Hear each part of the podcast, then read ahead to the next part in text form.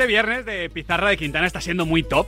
Tenemos muchas cosas por delante. Ya hemos comentado temas muy interesantes, todo lo de la Europa League. Pero esperad que todavía puede ir a mejor. Falta lo mejor, de hecho. Falta lo mejor, porque al otro lado tenemos a uno de mis porteros favoritos ya desde hace tiempo en la Liga Española. Así os lo digo, Fernando Pacheco, bienvenido a Pizarra de Quintana, ¿cómo estás? Hola, muy buenas. ¿Qué tal? ¿Cómo estáis? Fernando, de esos problemas físicos del otro día en el debut, ¿cómo vas? ¿Ya plenamente recuperado? Sí, sí, sí, ya cada vez mejor. Al final lleva mucho tiempo de inactividad y, y se notó un poquito, pero nada, nada grave. No te sacaba nadie del campo ante el Elche en ese momento, ¿eh? O sea, parecía que sí, luego que no, al final los 90 minutos. Sí, bueno, al final, como cuando uno ya tiene una edad, empieza a conocer su cuerpo, ¿no? Y bueno, sabía que no era algo grave y bueno, obviamente tenía, para salir del campo tenía que ser algo que Hmm. me impidiese poder ayudar al equipo. Sobre todo porque entiendo, Fernando, que, que para ti era un momento importante, ¿no? Porque eh, primer partido con el español, eh, estabas dejando la portería cero con un gran partido, venías de un periodo de inactividad, como dices, importante, porque desde el 23 de octubre no jugabas con la Unión Deportiva Almería y había sido el único partido de la temporada. Entiendo que sentías que, que tenías que dar lo mejor de ti. Sí, estaba claro, sabía que, que tenía una oportunidad ante mí muy bonita, eh, pero tal vez pues era un partido muy importante para nosotros, frente a un rival directo y, y bueno, como tú bien dices, ¿no? Al final él, él, eh, me encontré muy cómodo durante el partido y la verdad que no iba a dejar que nada de Hmm. eso me, me impidiese seguir. Con tantos tiros dados, Fernando, eh, aún así se siente todavía la presión, ese, ese gusanillo, ¿no? Antes de, de- del partido. Sí, sí, sí, sí, se nota, sobre todo porque antes de cuando llevas tiempo sin jugar, sobre todo por mucho que entrenes, las medidas, el, el, el partido no tiene nada que ver, ¿no? Y, y al final pues siempre tienes ese gusanillo hasta que entras, luego de que empiezas pues un poco a jugar, a, Hmm. a- a- Hasta que bloqueas la primera, ¿no, Fernando? Paras la primera y ya te vuelves a ver, ¿no? Dices, hostia, pues lo recuerdo y ahora es- todo es más fácil. Como ir en bici. Total. En Sí, el, sí, sí, sí. en el Almería en la primera vuelta, Fernando, te tocó vivir una situación que nunca antes habías vivido en la élite, pasar de 100 a 0.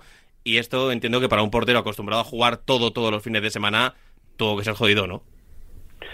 Sí, sí, sí, la verdad que fue una experiencia nueva. eh, bueno, eh, no entraba dentro de, de mis planes, pero, pero con total naturalidad eh, acepté la, la decisión de- del entrenador en ese momento, eh, esperé mi oportunidad y también vi que era muy difícil que, que me llegase, entonces pues eh, decidí buscar una salida. En la presentación con el español hace unos días reconociste, dejaste una frase que me hizo bastante gracia, que habías hablado con José Lu el día anterior más que con tu madre. Eh, Es un futbolista José Lu al que conoces bien, que has compartido vestuarios con, con él.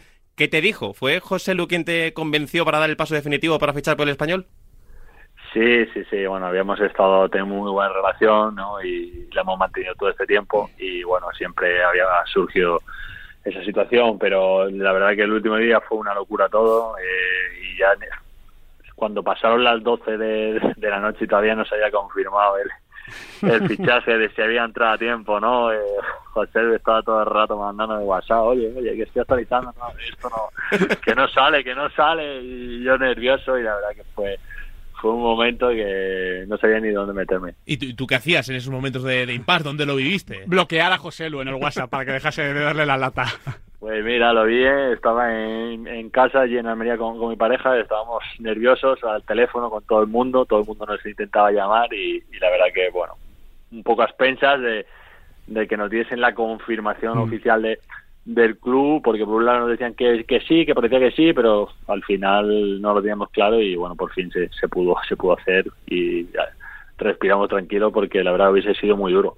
¿Cómo, cómo, ¿Cómo es que estas situaciones se producen a veces en el último minuto, Fernando? Porque desde fuera, sin conocer evidentemente los entresijos de todas las operaciones, de todos los mercados, pues nos sorprende mucho, y esto lo dicen también muchos los aficionados, de, joder, un mes hemos tenido y al final, en el último minuto, incluso ese fichaje del Barça que no entró por 20 segundos. Claro, es que hay varios fichajes que se han caído porque no han entrado a tiempo. Claro, ¿eh? eh, mm, ¿cómo, cómo- cómo es eso, Fernando? Pues yo no tengo ni idea, la verdad que yo tampoco lo entiendo. Y de hecho, si me vuelve a pasar, ya le diré a mi agente que si, va, si se va a ir al último día, que conmigo no cuente. Oye, Fernando, y ya preguntándote por lo que te has encontrado en el Real Club Deportivo Español, eh, ¿qué has visto en el vestuario? ¿Confianza, ambición, hambre, nervio? ¿Qué, qué te has encontrado?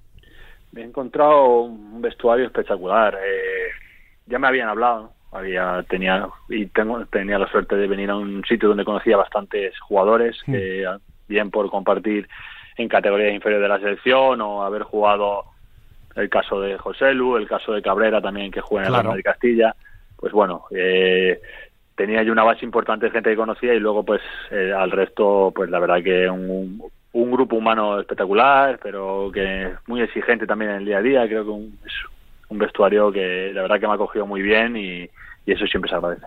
El español en este mercado ha fichado con contigo y el resto de fichajes mucha veteranía, que no sé hasta qué punto, Fernando, es un punto importante para mm, eh, pelear por la permanencia, ese saber estar. Tú lo has vivido en muchas temporadas. ¿Cuánto pesa esa veteranía en la pelea por mantenerse en primera división?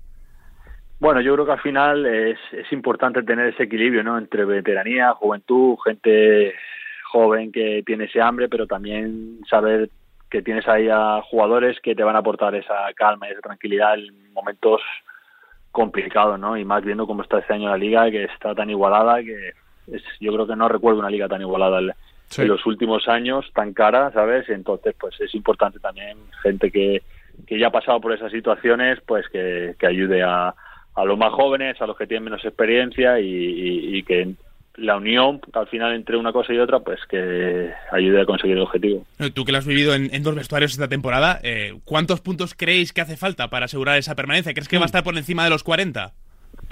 Pues, lo hablamos mucho, ¿no? Yo creo que la gente al final entre nosotros siempre parece que se va a ir por encima de los 40 y al final luego no, no hace falta, ¿no? Pero es cierto que este año yo creo que hay que sumar más de 40 para estar tranquilos. Hombre, y, qué mejor forma de llegar a esos 40 que sumar tres mañana contra el Mallorca, ¿no? Sí, sí, totalmente, totalmente. Creo que nosotros tenemos que pensar en el partido a partido, pensar eh, que viene un, rival que, que está en un gran estado de forma, que está haciendo una grandísima temporada y sabemos que, que tenemos que hacer las cosas muy bien para, para sacar esos tres puntos. Fernando, el otro día, comentando el Elche español aquí en Radio Marca, hablaba con Dani García Lara, que es otro ex canterano del Madrid y otro ex futbolista del español, que él, por su experiencia, valoraba mucho que el entrenador nunca mienta al futbolista o no le pueda prometer cosas que después no va a poder cumplir. ¿Estás de acuerdo con esto? Sí, totalmente. Creo que es muy importante, ¿no? Al final tener sobre todo una relación cara a cara y directa, sin, sin, sin engaños, sin mentira, pero ser franco y al final es más fácil. Desde luego que sí. En ese sentido, Diego Martínez, eh, claro, tú, tú, tú eres portero, que al final eh, tenéis un entrenador propio, eh, quizás no tenéis el mismo contacto con los primeros entrenadores que tiene un defensa, un centrocampista, un delantero, pero en ese primer approach con Diego Martínez, ¿qué te comentó? ¿Qué te explicó? ¿Qué te pidió?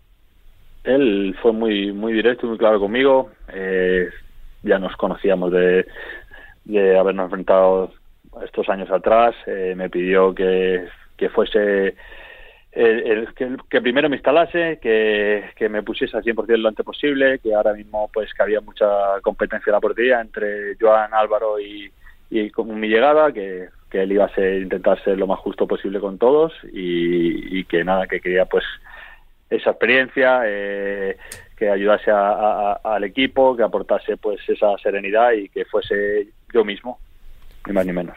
Fernando, llevamos muchos años siguiéndote en la élite, te consideramos un portero felino, que reaccionas muy rápido, tienes paradones llegando muy cerquita de los palos, apenas concedes rechaces. Dentro de esta radiografía que podemos hacer del Fernando Pacheco portero, ¿cuánto hay de instinto y cuánto hay de curro en la sombra que nosotros no vemos? Pues cada año que pase hay que currar más. Porque al final, es, bueno, creo que es un poco de todo, ¿no? También he tenido la suerte de tener grandísimos profesionales a mi lado que, que me han ido puliendo. Yo recuerdo cuando llegué a las categorías inferiores de, de, de Madrid que prácticamente para un lado no sabía tirarme bien, ¿sabes? Y ¿Ah, sí? para el otro, sí, sí, sí, sí, sí. Era como, claro, al final no eh, venía de muy poca base, ¿no? De lo que viene siendo ese entrenador de, de porteros que hay hoy en día tan tan avanzado y, y, bueno, cuando llegué allí la verdad que me veía muy lejos de, de todo el mundo, ¿no? Veía a los chicos que venían, llevaban a lo mejor 3, 4, 5 años. ¿Y, y cómo es que cantera, llegaste eh. entonces, Fernando? O sea, si, si tú te veías lejos y tenías esas dudas, ¿cómo, Yo- cómo fue el proceso? venían, algo venían, dirían, este tiene algo, ¿sabes? No sabemos el qué, pero... Hombre, pero- equivocarse no se equivocaron. Claro, claro.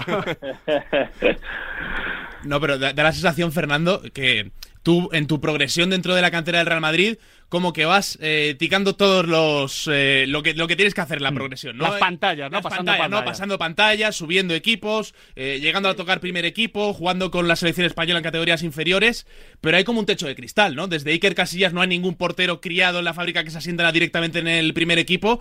Eh, ¿Cómo de complicado eh, ves estando desde dentro el consolidarte en la élite, eh, creciendo en la cantera de un gran equipo como el Real Madrid? Es difícil, es difícil. La verdad que eh, tienes la facilidad también de, de tener a los mejores eh, personas preparándote a tu lado, pero luego ese saltito es, es complicado, ¿no? Y luego, como tú bien dices, yo tuve la suerte de, de pasar una temporada, ¿no? Que yo la consideré como un aprendizaje puro y duro, o sea, ya que prácticamente era imposible que tuviese alguna oportunidad, a no ser que hubiese alguna desgracia, pero me sirvió muchísimo el, el estar un año entero junto con Iker, con Keylor, con Diego, cuando me había tocado alguna pretemporada. Eh, me ayudaron mucho y aprendí muchísimo de ellos, ¿no? Y, pero tenía claro que yo te- tenía que salir también de ahí lo antes posible y a- intentar hacer mi camino, ¿no? Y, y darme a conocer y, y bueno, tomé la, la fantástica decisión de, de ir al Deportivo Alavés, que en ese momento estaba en segunda división, pero que, que tenía un proyecto interesante y ambicioso y, y bueno, el resto pues al final pues fue, fue muy bonito.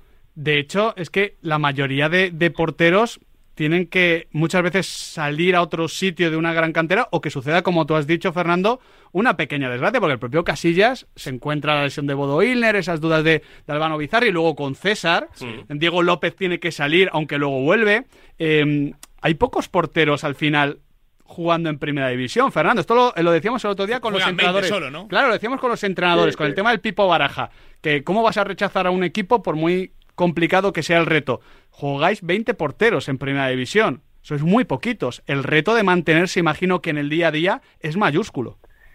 Sí, sí, sí. Al final la competencia es máxima. Creo que hay muchísimo nivel. eh, creo que ya antes, pues a lo mejor había países que no tenían esa, esa mejora y no salían porteros de ciertos países, pero yo creo que ya hoy en día eh, está todo tan avanzado esa preparación que hay, salen porteros de todos lados. ¿no? Entonces, por eso el grado de exigencia es, es altísimo, ¿no? Y, y lo, como tú bien dices, al final o, o hay porteros jóvenes que ya eh, perfil Donnarumma, perfil jugadores que ya los ves y sabes que van a marcar una generación, Sí. en el caso de Courtois que empezó tan jovencito, pues tiene unas características también. es que con dos final- metros, Fernando, claro, y esa elasticidad yo claro, también. Al final, al final tienen innato ya lo que tienen es, es una ventaja increíble con respecto a, al resto, ¿no? Y, pero creo que es muy difícil, ¿no? El paso de cuando y luego también los entrenadores les cuesta a lo mejor muchas veces eh, confiar, ¿no? Cuando eres joven y, y, bueno tienes que tener esa pica de suerte de que se te presente la oportunidad y aprovecharla.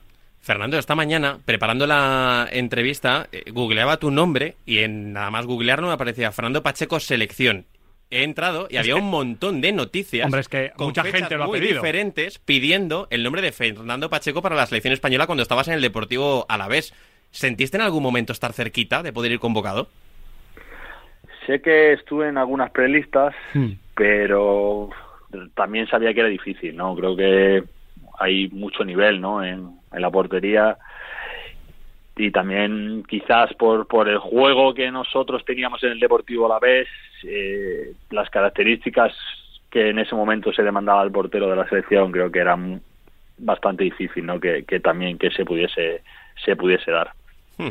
Ahora que hablamos del Deportivo Alavés, te voy a traer un recuerdo, a ver por dónde, a ver por dónde sales. Es temporada 18-19 que hacéis un temporadón, que el Alavés se queda cerquita de entrar en Europa y hay un empate en la jornada 31 ante, la, ante el Leganés en el último minuto de partido. ¿Has pensado mucho en ese gol y en ese partido? Porque ese cambió cosas. El gol de Jonathan Pues, Silva, pues, creo que marca. Jonathan Silva que mete un centro, sí, sí, que mete un golazo. Sí, sí, sí, me acuerdo, me acuerdo. Sí, sí, sí. Te lo traigo porque te leí en una entrevista en Marca que ese gol supone un punto de inflexión negativo y que no os permite pelear hasta el final por la Europa League. Claro, si no encajas ese gol y el Alavés esa temporada toca Europa, hoy quizá hablamos de un escenario muy diferente. Sí, no lo sabremos nunca.